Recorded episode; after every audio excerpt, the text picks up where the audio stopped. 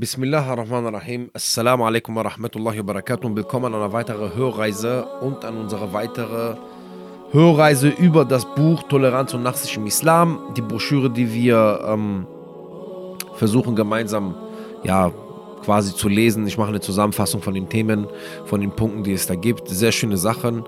Ähm, und wir sind jetzt bei dem Punkt Toleranz und Nachsicht im Islam bezüglich der religiösen Anbetungshandlungen. Yani Ibadah. Bezüglich der Ibadah. Anbetungshandlungen, liebe Geschwister, die der Muslim hat. Wir werden die ein oder andere Anbetung an, ähm, anvisieren und erwähnen.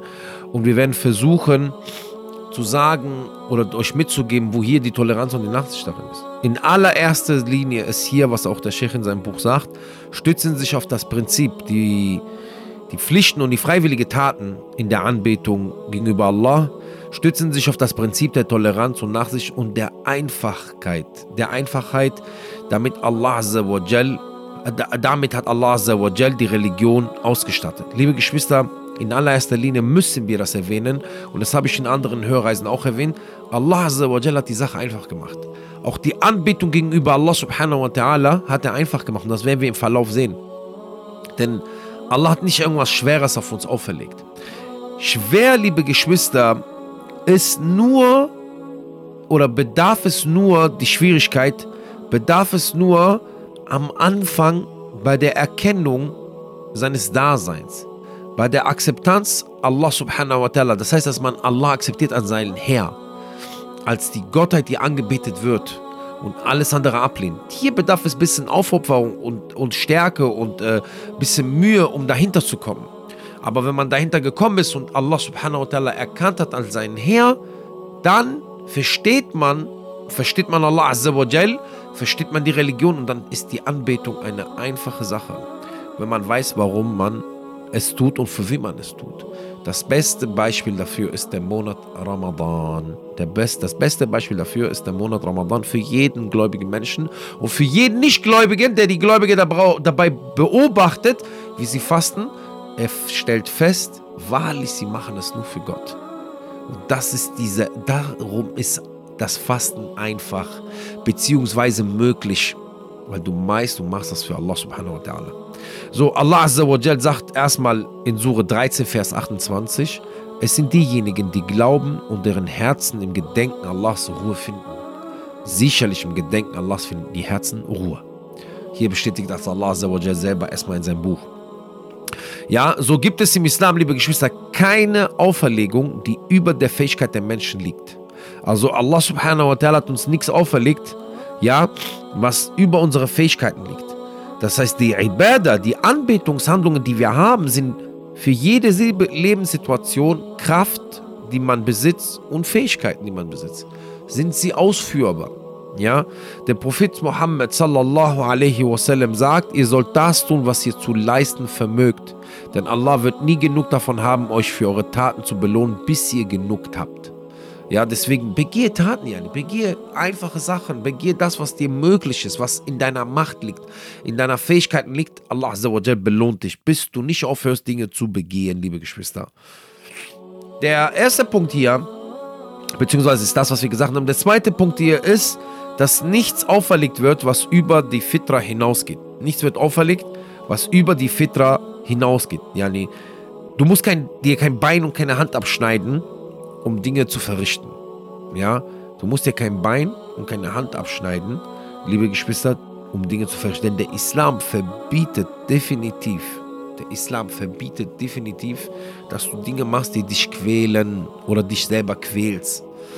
Beste Beispiel ist auch der Monat Ramadan. Wenn du krank bist, musst du nicht fasten. Wenn du chronisch krank bist, musst du gar nicht fasten, nicht mal nachholen.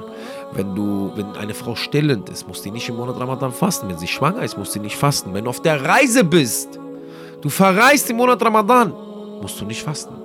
Auf den, äh, die Tage, wo du verreist bist, musst du nicht fasten. Die holst du nach. Und nachholen hast du Zeit bis zum nächsten Ramadan.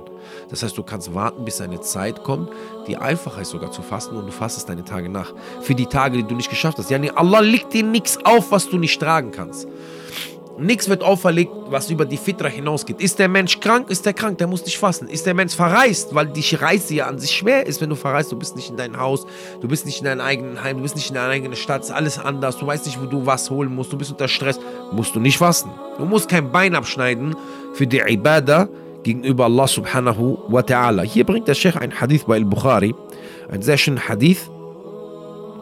Und dieser Hadith, liebe Geschwister, wird von Anas berichtet dass der Prophet Muhammad sallallahu alaihi wasallam einen alten Mann sah, der sich auf seine beiden Söhne stützte. Da fragte der Prophet wassalam, was ist mit ihm? Sie sagten, er hat geschworen, zu Fuß zu gehen. Da sagte der Prophet sallallahu alaihi wasallam, Allah ist diesem, der sich selbst quält, unbedürftig. Dann befahl er ihm, auf sein Reittier, auf ein Reittier zu reiten, beziehungsweise zu steigen. Ein Hadith bei Bukhari.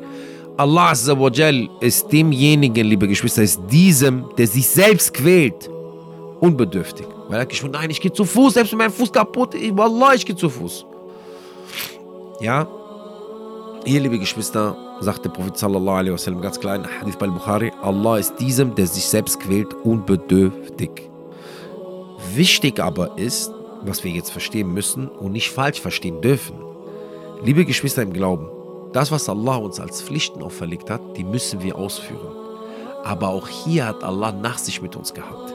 Und das werden wir jetzt im Verlauf sehen, weil viele werden sagen, ah, okay, das heißt ja, wenn ich mich jetzt quäle wegen dem Gebet, brauche ich nicht beten. Nein, guck mal, der Prophet sallallahu alaihi wasallam dem Hadith hat den Mann ja einen Ausweg gegeben. Also mach es dir einfacher. So ist es auch in unserer Religion, auch bezüglich der Pflichten. Ja, natürlich sollst du dich bemühen, aber glaub es mir, Allah hat dir nichts auferlegt, was über dein Können ist. Yani, das ist machbar. Meistens, und haltet das fest, gegen, das ist eine Sache gegen Shaitan, La'natullah. Meistens bist du der eigene, de, deine einzigste Erschwernis. Dein, einzigste, dein einzigstes Hindernis, die einzigste Schwierigkeit bist du selbst. Weil du dich selber dich auf den Weg stellst, den du gehst und sagst, nein, geh nicht weiter, das schaffst du niemals. Nein, manchmal probierst du es nicht mal. Deswegen, yani, Allah hat dir nichts auferlegt, was über deine Fitra ist.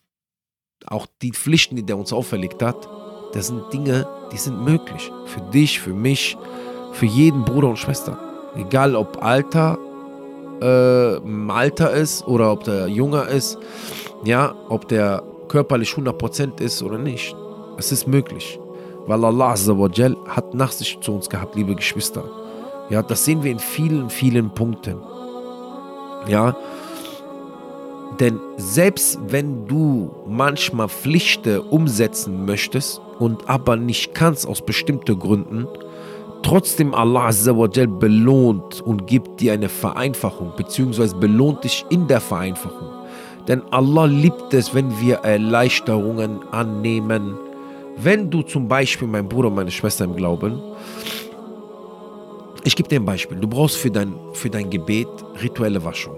Aber es besteht keine Möglichkeit, rituelle Waschung zu machen.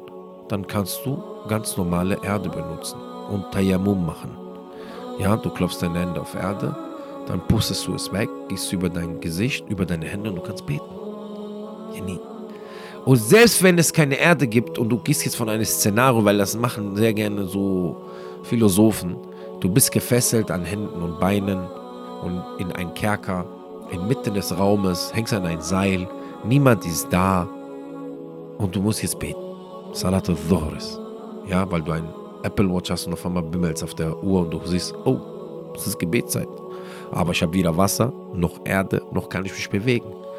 Wahrlich kannst du die Bewegungen nachahmen mit deinem Kopf. Und wenn dein Kopf gefesselt ist, dann mach es mit deinen Augen. Und wenn das nicht möglich ist, dann mach es in dein Gedächtnis. Denn da kann keiner dann rein und das fesseln, außer du bist selber das Hindernis darin. Yani, wir sehen, liebe Geschwister, und das ist, was wir sagen wollen, dass ähm, Allah subhanahu wa ta'ala es einfach macht. Ähm, und der Prophet Muhammad, liebe Geschwister, sagte in einem Hadith, Allah liebt es, wenn es seine Sondergenehmigungen bzw. seine Vereinfachungen in Anspruch genommen werden, so wie er es liebt, dass seine Befehle ausgeführt werden. Das heißt, Allah liebt für uns, wenn wir die Möglichkeit nicht haben, Dinge zu tun und wir haben die Möglichkeit, eine Vereinfachung anzusetzen. Allah liebt es, wenn wir diese Vereinfachung nehmen. wir sind auf der Reise und wir haben die Möglichkeit, das Gebet zu verkürzen, dann Allah liebt es, wenn wir diese Verkürzung nehmen. Es ist nicht besser, wenn du es dann ganz betest. Warum? Weil Allah liebt die Vereinfachung, so wie er das Befehl liebt. Ganz einfache Angelegenheit, liebe ich, ganz einfach im Islam. So gehört es auch zum Toleranz und Nachts des Islams, dass einige religiöse Anbetung, Handlungen in, in bestimmten Fällen gemindert werden oder gar entfallen. Wie wir gesagt haben, wenn du krank bist im Monat Ramadan oder eine stillende Frau oder eine schwangere Frau etc. Geschwister im Glauben, Alhamdulillah, das ist ein Punkt, das zeigt, dass unsere Religion Nachsicht mit uns hat die Religion verlangt nicht in der Anbetung, dass du dir irgendwas abschneidest, damit du Allah subhanahu wa ta'ala dienen kannst. Ja, wie wir den Beweis gegeben haben, auch zum Beispiel, ähm, wie wir den Beweis gesehen haben, auch in dem Hadith mit dem Mann, der sich selber quälte. Ja, was habe ich gesagt, liebe Geschwister? So sagt Allah in Surah 5, Vers 6, damit wir auch Allahs Wort hier zitieren. Und wenn ihr krank seid oder auf einer Reise, oder jemand von euch von Abort kommt oder ihr Frauen berührt habt und dann kein Wasser findet, so wendet euch dem guten Erdboden zu und streicht euch damit über das Gesicht und die Hände. Allah will euch keine Bedrängnis auferlegen, sondern er will euch reinigen und seine Gunst an euch vollenden, auf das ihr dankbar sein mögt. Sure 5, Vers 6. Ja, das heißt, Allah hat diese Vereinfachung in seinem Buch gesprochen. Ja, ähm, Allah zeigt uns das in vielen Punkten. Selbst, liebe Geschwister, im Umgang mit Tieren, dass nicht alle Tiere für uns jetzt, weil viele bei Tieren sind so, oh, ein Tier hat es ans Wasser gegangen oder dann kann man das Wasser nicht benutzen. Jetzt gibt es, liebe Geschwister, hier einen schönen Hadith, den der Sheikh erwähnt und den ich auch erwähnen möchte, weil das bringt uns auch etwas bei über ein bestimmtes Tier. Ja. Er sagt, so berichtet Kabsha bin Ka'b ibn Malik, die unter ähm, Abu Qatada, die unter den Dienerinnen ja war, über, von Abu Qatada, dass Abu, Abu Qatada, afwan, dass Abu Qatada nach Hause kam und sie brachte ihm Wasser. Ja, also Kabsha bint Ka'b ibn Malik, ja, die war eine Dienerin von Abu Qatada. Und dass Abu Qatada nach Hause, sie, sie berichtet, Abu Qatada kam nach Hause und sie brachte ihm Wasser, damit er die Gebetswaschung vornimmt. Als dann eine Katze kam, stellte er ihr das Wasser hin und bemerkte, dass ich ihm zusah. Das heißt, er gab ihr auch der zu trinken davon, von dem Wasser zum Gebetswaschen. Er fragte mich, wunderst du dich, dass ich die trinken lasse? Ich sagte ja. Er sagte, der Prophet Muhammad sallallahu alaihi wasallam sagte, sie sind nicht unrein. Sie gehören zu denen, die unter euch weilen. Al-Mustadrak und äh, Al-Sahihain. Yani, eine Sache, liebe Geschwister, dass wir sehen, dass nicht immer, wenn Trinkwasser in Berührung kommt mit Tieren, dass wir das Wasser nicht benutzen dürfen. Es gibt das, was will ich, was wollen wir aber damit, worauf wollen wir darauf hinweisen, liebe Geschwister? Wir wollen erstmal darauf hinweisen, erstmal, Alhamdulillah, dass Katzen unrein, nicht unrein sind für uns. Eine Sache, Muslime wissen sollten. Zweitens, liebe Geschwister, dass in der Rechtslehre bezüglich der Anbetung Allah subhanahu wa ta'ala, der religiösen Anbetungshandlungen, vieles, vieles gibt es, wo man lernen muss, bevor man sagt, dies und das und jenes geht nicht. Ach, jetzt kann ich nicht, jetzt schwitze ich, jetzt kann ich nicht beten, jetzt habe ich so, jetzt habe ich die Dreckschuhe an, weil ich war mit den Schuhen im Garten. Ja, nee, bitte. Die Religion ist nicht so. Allah hat es nicht so gemacht, dass wir, wenn wir einmal Matsch berührt haben, äh, uns nicht mehr zum Gebet stellen können. Nein, nein. Die Religion ist eine einfache Angelegenheit. Für alles gibt es eine Lösung, für alles gibt es eine normale Angelegenheit. Und Allah macht das nicht so, dass, dass es unmöglich wird. Meistens sind wir die Einzigen selber, und ich muss das immer wiederholen, die selber sich ein Hindernis sind bezüglich äh, der Anbetung zu Allah subhanahu wa ta'ala. Genauso wie es ist, wie zum Beispiel ähm, mit dem Streichen über den Socken. Ja, wo alle sich anstellen. Ja, nee, und dann nein, und jetzt siehst du, und guck mal, die stellen sich so an und dann sind die nein, bei der Arbeit und nein, ich kann jetzt kein Wudu machen, obwohl er morgens aufgestanden hat zum Fajr, hat Wudu gemacht, ganz normal, hat Socken angezogen. Will er jetzt nicht über die Socken streichen, weil er, weil er meint, er muss Socken haben, wie in Zeit des Propheten Muhammad. Ja, das ist doch gar nicht möglich, Bruder. Das war vor 1400 Jahren. Wie willst du dieselben Socken haben? Ja, das müssen bestimmte Socken sein mit Leder und. Ja, ja, äh, ach, Kerim. Ja, Uchti. Wo steht das? Die Religion ist einfach. Wenn es bestimmte Socken sein müssten, dann hätte der Gesandte Allah uns berichtet, hätte gesagt, ihr dürft niemals über Socken streichen, außer sie sind aus Leder. Dann sagen, ja, aber in Zeit, ja, aber das spielt doch keine Rolle. Das ist, die, das ist die Einfachkeit der Religion. Das ist die Nachsicht der Religion, Alhamdulillah, in der Anbetung, dass wir es einfach haben. Das ist eine einfache, dieses Streichen über die Socken hier sehen wir die Nachsicht in unserer Religion. Yani, du, machst, du musst Wudu machen, du bist bei der Arbeit, du musst nicht deine Socken ausziehen, deine Füße waschen, im Waschbecken rein. Du kannst einfach über die Socken streichen, Alhamdulillah. Wenn du morgens aufstehst zum Fajr-Gebet, du wäschst deine, du, du machst ganz normal, machst ganz normal Wudu und wäschst deine Füße ja ganz normal beim Wudu. Und dann trocknest du dich und ziehst Socken an. Und du bist im Wudu dann kannst du bis zum nächsten 24 Stunden quasi bis zum nächsten Fajr kannst du quasi, wenn du die Socken nicht ausziehst, über die Socken streichen. Das heißt, die Gebete, die im Tag kommen, wie das Duhur-Gebet, das Asr-Gebet, das Maghrib oder Isha-Gebet, kannst du über deine Socken streichen. Alhamdulillah, das ist eine Vereinfachung in der Religion, liebe Geschwister. Ja, das ist, ähm, Allah subhanahu wa ta'ala hat die Angelegenheit so gemacht. Und viele, viele, viele von uns, liebe Geschwister, nehmen, nehmen die Vereinfachung nicht. So berichtete Ja'far ibn Amr ibn Umayyah al-Dhumari von seinem Vater, der sagte, ich sah den Propheten Muhammad sallallahu alaihi wasallam, als er die Gebetswassung vollzog und über seine Socken bzw. Fußbedeckung und über seine Kopfbedeckung strich, über seine Imama. Imama. Yani Sahiba ibn Khuzayma. Das ist ein Hadith, liebe Geschwister. Der Prophet sallam wurde gesehen, wie er über die Socken strich, sogar über seine Kopfbedeckung. Damit ist ersetzt, dass du über deinen Kopf streichst, ja?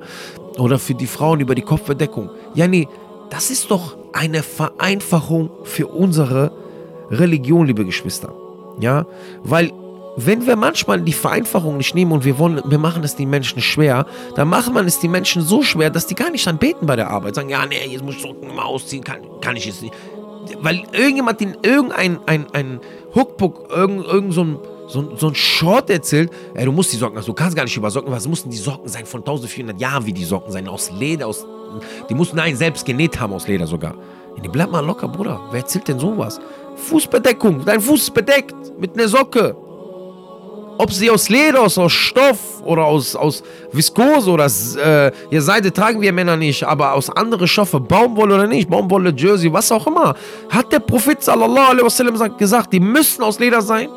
Khalas, streich über deine Socken, mach dein Gebet und wisse, Allah belohnt dich, weil du die Einfachkeit genommen hast. Ja, und wie Imam Ahmed Rahimullah gesagt hat, auch in seiner Usul Sunnah, dass der Prophet auf die Art gestorben ist, dass der mehr Messer gemacht hat, dieses Streichen über Socken macht, als er das seinen Fuß gewaschen hat. Liebe Geschwister, das ist unsere Religion. Alhamdulillah, die ist einfach. Wir sehen, wir haben Toleranz und Nachsicht in allen, selbst in der rituellen Waschung, wie wir gerade sehen. Ja, es gibt eine Nachsicht, gibt es eine Vereinfachung in der Anbetung. Ja, kommen wir zum Beispiel, liebe Geschwister, zu anderen Punkten, wie Allah subhanahu wa ta'ala das Gebet zum Beispiel. Ja, und bevor wir zum Gebet kommen, möchte ich noch eine Sache erwähnen, liebe Geschwister, die auch ähm, hier wichtig ist, nämlich dass Allah subhanahu wa ta'ala für die Muslimin ähm, unabhängig gemacht hat, ähm, die Ortschaft in der Anbetung. Denn der Prophet Muhammad sallallahu alaihi wasallam sagt in einem Hadith, in einem Teil des Hadiths, das ist ein längerer Hadith, mir wurde die Erde rein und als Gebetsstätte gemacht. Wenn jemand die Gebetszeit erreicht, da betet da, wo er ist. Ja, das heißt, liebe Geschwister, die, die Erde an sich ist rein, außer sie wird unrein von den Menschen gemacht, wie jetzt in Toiletten zum Beispiel. Ja, aber die Erde an sich ist rein. Wenn man zum Beispiel jetzt, dann kann man, ähm, zum Beispiel, man ist hier zum Beispiel auf einem Berg oder irgendwo in der Wüste unterwegs oder irgendwo auf der Straße unterwegs, ja, und du siehst keine Unreinheit, du parkst irgendwo in einer Ausfahrt und du willst jetzt beten und du hast keinen Gebetsteppich, viele sagen, ja, jetzt bete ich nicht, Halas. Nein, okay, die Erde ist in allererster Linie rein. Da sagt der Prophet sallallahu die Erde wurde rein gemacht. Du hast gerade den Hadith gehört, ja? So, jetzt ist die Sache, siehst du keine Unreinheit? Bismillah, Allahu Akbar, ja, du kannst beten.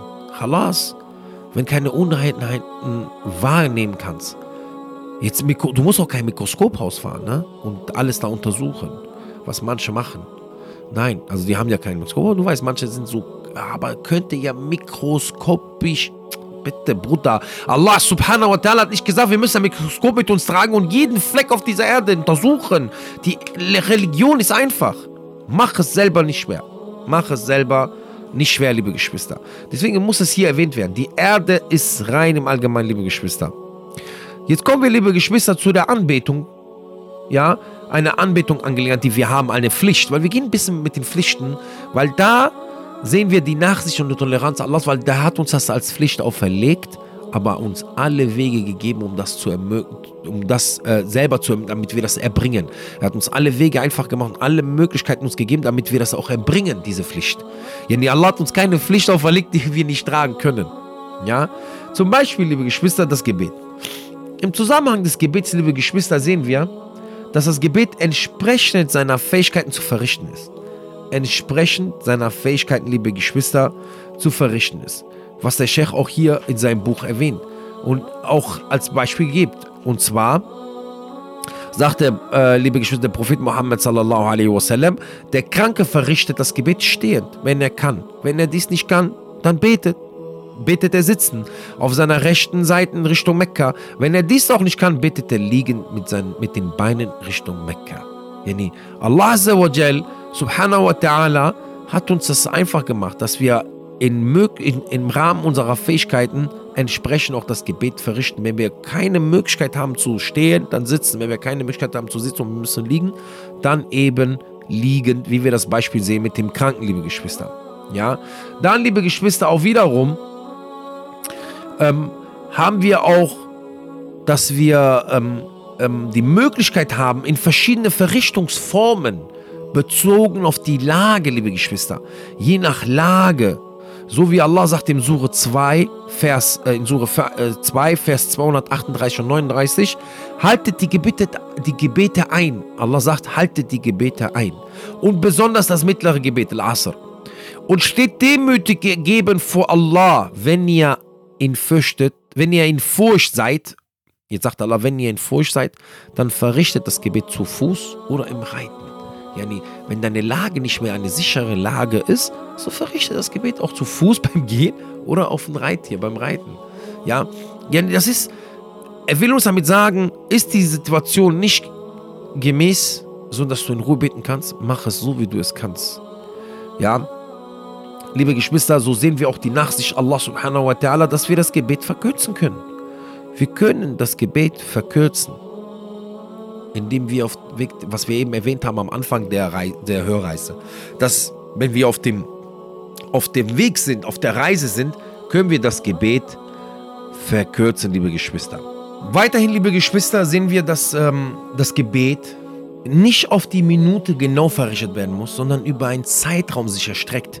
Das heißt, du hast von einem bestimmten Zeitpunkt bis zum nächsten Zeitpunkt das Gebet zu verrichten. Und du musst das nicht auf die Minute verrichten. Ich stell dir mal vor, wir müssten das Gebet auf die Minute verrichten. Yani, wenn Adhan ist, müssen wir alle stehen lassen und beten. Was denkst du, wie viele dann gebetet hätten? Yani, du siehst, welche Nachsicht Allah mit seinen Dienern hat. Er hat das Gebet zur Pflicht auferlegt, aber er sagt zu dir, Hör mal, wenn du nicht Möglichkeit hast zu stehen, weil du Beinschmerzen hast oder das Bein verletzt hast, dann setz dich hin. Hast du nicht die Möglichkeit zu sitzen, weil du es nicht kannst, dann leg dich hin. Wenn du die Möglichkeit hast, nicht Wasser zu nehmen für deine Gebetswaschung, dann nimm Erde. Wenn du Angst hast, dann auch auf dem Reittier bist oder irgendwo unterwegs bist, am Verreisen bist, im Flugzeug, dann bleib sitzen und verrichte auf die Art und Weise, wie du verrichten kannst. Verkürze, wenn du auf der Reise bist. Musst du nicht vier Recker machen, mach zwei Recker musst du nicht Dhuhr zu Dhuhr-Zeit beten und Asr zu Asr-Zeit. Du kannst Dhuhr und Asr zusammenlegen. Dafür gibt es Hadithe, die das ganz klar belegen, die wir, die wir jetzt alle verlesen konnten, aber wir würden jeden Rahmen sprengen, liebe Geschwister, in diesem Bereich. Ja? So auch mit der Zeit, wenn Salatu ala waqtiha, das Gebet in seiner Zeit bedeutet, ala waqtiha bedeutet, liebe Geschwister, in seiner Zeit von den Minuten, wo es anfängt, bis zu Minuten, wo es endet, hast du die Möglichkeit, dein Gebet zu verrichten. Wie schön ist das, subhanallah. Guck mal, wie einfach Allah Azza wa macht. Weißt du nicht, wo die, wo die Qibla ist? Findest du gerade Mekka nicht? Dann versuche so viel wie möglich zu forschen und dann bete in dieser Richtung. Allah Azza wa rechnet das dir an. Ja, Allah gehört der Osten und der Westen, wohin ihr euch auch immer wendet. Dort ist Allahs Angesicht. Allah ist allumfassend, allwissend, sagt Allah in Surah 2, Vers 115. Liebe Geschwister, Allah subhanahu wa ta'ala macht uns das einfach. Genauso wie mit, mit den anderen Säulen, die wir haben. Wie zum Beispiel Az-Zakat. Yani. Zakat, etwas, was du abgeben musst. 2,5 Prozent, liebe Geschwister, von ein, Be vom, vom Besitz, was du stehen gelassen hast über ein Jahr. 2,5 Prozent, das ist weniger als von dem, was du im Endeffekt besitzt. Stell dir, Allah sagt dir nicht, du musst jeden Tag oder jeden Monat musst du von deinem Besitz die Hälfte abgeben. Ein Drittel abgeben. Ein Viertel abgeben. Ja, der sagt zu dir, wenn du etwas angehäuft hast und du hast davon einen bestimmten Haufen von Besitztümern, Gold oder Geld, und du bist über den Nisab, nee, über das, den Mindestwert und äh, davon dann kannst du 2,5% nehmen und abgeben. Einmal im Jahr. Einmal im Jahr, liebe Geschwister. Und wem abgeben? Nicht eine Institution, nicht irgendein Guru, nicht irgendwelchen Vereinigungen. Nein, du kannst es den Armen und den Bedürftigen abgeben, den Weisen, den, den, den, den Sohn auf dem Weg, all diesen Leuten, die, die Allah im Koran erwähnt. Menschen, die es nötig haben, nötiger als du. Und was gibst du ab? 2,5 Prozent, wie ich gerade sagte. Bei, selbst bei der Zakah, es hat Allah nach sich mit dir. Er sagt 2,5, Subhanallah wa bihamdi. Subhanallah al-Azim. Und was noch? Die Sekar reinigt dich. Die reinigt deinen Besitz, liebe Geschwister. Und am Ende kommen wir, was die Pflichten mit dir machen. Liebe Geschwister, so sehen wir das auch beim Fasten, liebe Geschwister. Ja, und bevor wir beim Fasten kommen, möchte ich einen anderen Teil anwählen, weil wir im Monat Ramadan sind und darum erwähne ich ihn jetzt. Und vielleicht der eine oder andere jetzt diesen, heute oder morgen diesen Vortrag sich anhören würden, werden. Zekatul Fitr. Diese Abgabe von Zekatul Fitr. Ja, ein, ein Handvoll Essen, was du abgibst, im Ramadan und das löscht alle fehlerhafte Tage vom Ramadan. An Tage, wo du gefasst hast und Fehler begangen hast und nach, nachlässig was, ergänzt Zakatul Fitr, löscht Zakatul Fitr diese Fehler und mach, poliert nochmal dein Fasten im Monat Ramadan. Yani, guck mal, wie nach sich Allah Azza wa Jal mit uns ist, liebe Geschwister. So hast du auch es beim Fasten, liebe Geschwister. Allah subhanahu wa ta'ala hat den Monat Ramadan zur Pflicht gemacht, dieses Fasten zur Pflicht gemacht, einmal im Jahr einmal im Jahr. Yani er verlangt von dir keine Sprünge. Einmal im Jahr, im Monat Ramadan, sollst du davon 30 Tage fasten. 30 Tage fasten. Aber solltest du krank sein, musst du nicht, ach, fastest du nach. Solltest du chronisch krank sein, du kannst nie fasten, kein Problem. Gib was dafür ab, spende ein bisschen was dafür und du ersetzt es. Hast du die Möglichkeit auch nicht zu spenden, dann spende nicht, Yani. Dann bitte Allah Vergeben, mach Tesbih. Denn Tesbih ist auch eine Spende, wie wir vom Hadith kennen. Der Prophet sagt, Kullu ma'rufu sadaqa. Alle gute Taten sind eine Sadaqa. Yani, du kannst, yani, du kannst das, du kannst nicht behaupten, wir können nicht dahin gehen und sagen, ja, die Religion ist so schwer und die Anbetung, Ibadah zu Allah Azza wa Jal. Glaub es mir, Allah Azza wa Jal hat die Ibadat einfach gemacht. Und die Pflichten hat er so auferlegt, dass die möglich für dich sind. Wir sind das Hindernis für die Pflichten. Einmal im Jahr verlangt er von dir den Monat Ramadan, Achi. Einmal im Jahr. Und was noch? Er gibt unbegrenzten Lohn dafür. Er gibt unbegrenzten Lohn, weil im Monat Ramadan kann nur Allah prüfen, ob du wirklich fastest oder nicht.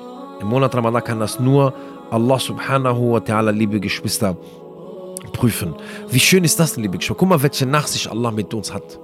Ja, er sagt, guck mal, ich weiß, ihr müsst ablassen von Essen und Trinken und dem Nachkommen der Frauen und du musst es gewiss verhalten. Aber hier, gib Zekatul Fitr, das ist ein Handvoll Gersten oder Mehl, so ein Handvoll Nahrung, gib das jemanden und ich poliere dein Fasten. Ich werde dein Fasten noch, dann, wenn du Fehler gemacht hast während des Monats, dann ergänzen wir es dadurch. Subhanallah, subhanallah, liebe Geschwister, wie einfach ist diese Religion? Wir machen uns das selber schwer. Und wenn du fastest, mein Diener sagt Allah be belohne ich dich unbegrenzt. Der Ajr gebührt nur Allah. Der Ajr, liebe Geschwister, gebührt nur Allah subhanahu wa ta'ala. Niemanden sonst. Niemand kann dem Fasten belohnen außer Allah. So, liebe Geschwister, sagt der Prophet Muhammad sallallahu alaihi wasallam, ein schöner Hadith hier, den müssen wir erwähnen. Und der Sheikh erwähnt ihn auch in seinem Buch. Allah, der Hocherhabene, sagt, jede Handlung des Sohnes von Adam gehört ihm selbst, außer dem Fasten. Es ist mein und ich werde ihn dafür entlohnen. Das Fasten ist sein Schutz. Wenn einer von euch fastet, soll er weder obszön noch zu laut sprechen. Und wenn ihm jemand beleidigt oder herausfordert, dann soll er sagen, ich faste. Ein Nasai. Ja? Bei dem, in dessen Hand die Seele von Mohammed ist, Der Atem desjenigen, der fastet, ist bei Allah angenehmer als der Duft von Moschus. Der Fastende hat zwei Freuden.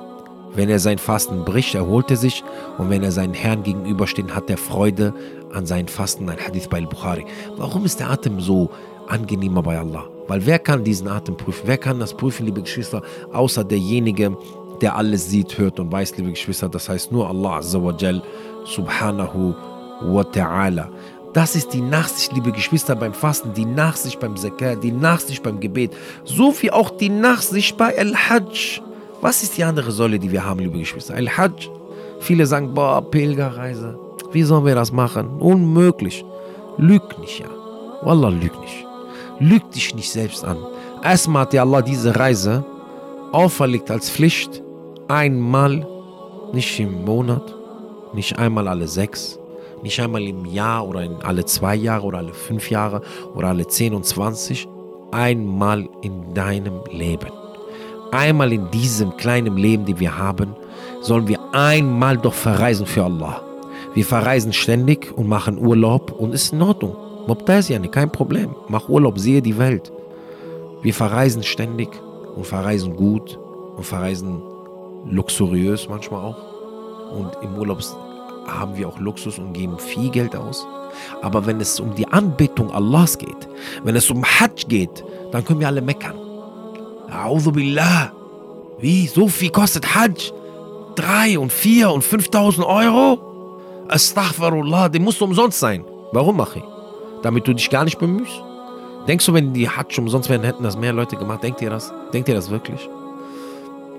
Nein, wir sind das Hindernis. Dann hätten wir andere Gründe gefunden. Ah, mache ich irgendwann. Mache ich, wenn ich 99 bin. Dann das letzte Jahr vielleicht, wenn ich 100 wäre, dann mache ich Hajj. Ja, mache ich, mache ich und machen wir nie. Glaubt mir, liebe Geschwister, das, was umsonst ist, die Muslime leider, wir Muslime, nicht die Muslime im Allgemeinen, aber wir Muslime, Allah Azza wa Jal weiß am besten, wir gehen damit noch schlimmer um. Aber ist es denn so schwer, einmal im Leben sich hinzusetzen und sagen, ich spare ein bisschen Geld und mache eine Pilgerfahrt und verzichte auf einen bestimmten Urlaub in Karibik oder in der Türkei oder in Dubai oder in Bali oder in Mali und wie die alle heißen, die Orte, wo wir hingehen wollen? Ja, ich bin auch ein Mensch, der gerne verreist, ich gebe es zu. Ich verreise gerne, ich sehe gerne Orte. Und ich verreise gerne, schön. Aber es ist halt nicht immer möglich.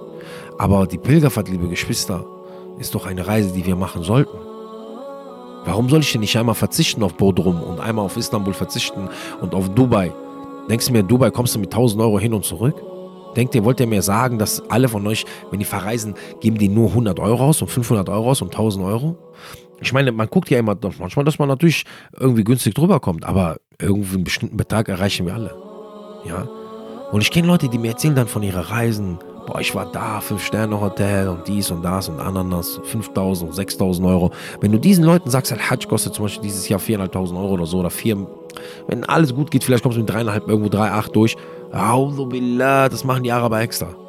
Uskut, ja, Achi, bitte, Uskut, ja, Salami, bitte. Was redest du da? Keiner macht das extra, ja? Irgendwo musst du ja auch kostengebunden sein. Du fliegst ja irgendwo hin, du bist auch in einem Hotel, du kriegst ja auch dies und jenes mit. Du ähm, kannst Semsem trinken, bis der Arzt kommt. Ja, nee, aber diese Semse muss ja auch irgendwie zur Moschee gebracht werden. Das gibt Leute, die dahinter stecken, eine Organisation. Es gibt Sicherheitsleute, Krankenhäuser, die dich behandeln, wenn dir irgendwas passiert.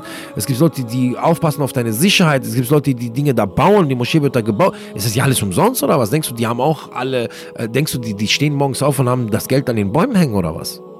Ja, nee, irgendwo muss ja irgendwas äh, gezahlt werden. Oder denkst du, alle Airlines werden von Saudi-Arabien unterstützt?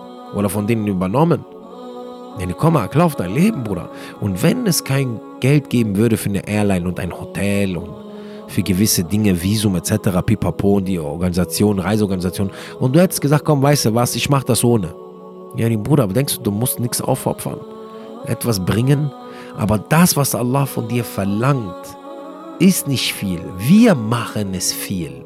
Selbst diesen Preis, den wir momentan haben als Erschwernis bzw. als Bemühung für die Hajj, ist nicht unmöglich. Ich kenne Brüder und Schwestern, die das fest vorgenommen haben und die innerhalb von kürzer Zeit diesen Betrag erreicht haben, weil sie Allah gezeigt haben, Allah, ich möchte dahin.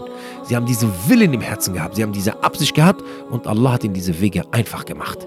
Die einzigsten, die das Hindernis sind, sind wir selbst. Ich, ich rede von Brüdern und Schwestern, die gar keinen große Einkommen haben. Aber sie haben das so, so stark im Herzen gefasst, diese Absicht. Und Allah hat ihnen den Weg dahin einfach gemacht. Und, liebe Geschwister, dann kommt noch oben drauf, ne, wenn du die Hajj begehst. Du weißt, Laysa Jaza für, für Hajj al-Mabrub, Laysa Jaza al-Jannah. Es gibt kein, keine Belohnung dafür, außer das Paradies. Außer das Paradies. Und ein anderer Hadith, liebe Geschwister, Bukhari radiallahu anh, sagt der Prophet Muhammad sallam, sagte, wer die Pilgerfahrt verrichtet, ohne Beischlaf auszuüben und ohne Frevel zu begehen, kommt so zurück wie am Tag seiner Geburt. Zero. Dann bist du wirklich ein Zero. Ja, nicht wie diese Cola Zero. Du bist wirklich Zero Zero, was deine Sünden angeht. Halas, du bist gereinigt. Du bist auf Null gesetzt, Bruder und Schwester im Glauben. Möge Allah uns die Hajj erlauben und möge Allah uns die Wege dort ermöglichen. Und guck mal, da ist nochmal die Toleranz und Nachsicht in der Ibadah. Jetzt gebe ich euch zwei Dinge noch mit und wir beenden. Nämlich, eine Sache ist, Allah hat dir es auch ermöglicht, dass du Dua machst für deine Ibadah. Wenn du gewisse Dinge erreichen möchtest, kannst du wem drum bitten, der zu allem die Macht hat, zu allem den Zugang. Alles gebührt ihm, alles Lob gebührt ihm und er hat zu allem die Macht. Jetzt kannst du dich zu ihm wenden und sagen, ja Allah, hilf mir. Hilf mir zu Hajj. Hilf mir, dass ich das Fajr-Gebet in der Masjid schaffe. Ja Allah, hilf mir im Monat Ramadan, dass der Monat schön wird und dass ich das Fasten einfach so schaffe, ohne jegliche Bemühung. Kann Allah dir helfen? Ja. Warum? Weil Allah sagt über Ibadah und Dua, Ad-Dua huwa al-Ibadah. Die Dua ist die Ibadah. Das heißt, das Zentrum unserer Ibadah ist die Dua selbst. Und durch die Dua können wir es einfacher haben, um Ibadah zu machen. Guck mal, welche Nachsicht Allah mit dir hatte. Allah hätte auch dir diese Möglichkeit nicht geben müssen. Aber er gibt dir diese Möglichkeit. Und wiederum, jetzt kommen wir zu dem Pluspunkt auf all das, damit du siehst, welche Nachsicht Allah mit uns hat, mit uns Undankbaren. Wenn wir unsere Pflichten verrichten und unsere Taten entrichten. Al-Zakah, Al-Salah, Al-Sawm, Al-Hajj. Liebe Geschwister, Allah belohnt uns dafür. Er hat diese Pflichten nicht nur, er hat, er hat diese Pflichten nicht nur verlangt, damit er das einfach bekommt und wir kriegen nichts dafür zurück. Nein, nein, nein. Wir werden noch dafür belohnt. Und du hast eben die Hadithe gehört und die Versen, welche es Belohnung gibt für Hajj, für Ramadan, etc., etc fürs Gebet, wenn du im Sujud bist, fallen die Sünden ab. Von Gebet zum Gebet, der Prophet sagt, das ist wie ein Fluss vor deiner Tür, du gehst immer da durch. Welcher Fleck, welcher Fleck und Dreck bleibt bei dir? Nichts. Das Gebet reinigt ständig von Sünden. Muss das Allah so machen? Er hätte auch die Pflichten auferlegen können, ohne jegliche Belohnung. Aber nein, er belohnt dich oben drauf. Denk darüber nach, mein Bruder, meine Schwester, wenn wir das nächste Mal behaupten, dass wir keine Nachsicht haben in der Ibad und alles ist doch so schwer. Nein, Allah hat auch darin die Gesetz, liebe Geschwister. Möge Allah subhanahu wa ta'ala uns vergeben und möge Allah uns von den dankbaren Diener machen, die ihnen dienen, weil die dankbar dafür sind, dass sie dienen dürfen. Wa alaikum assalam wa rahmatullahi wa barakatuh.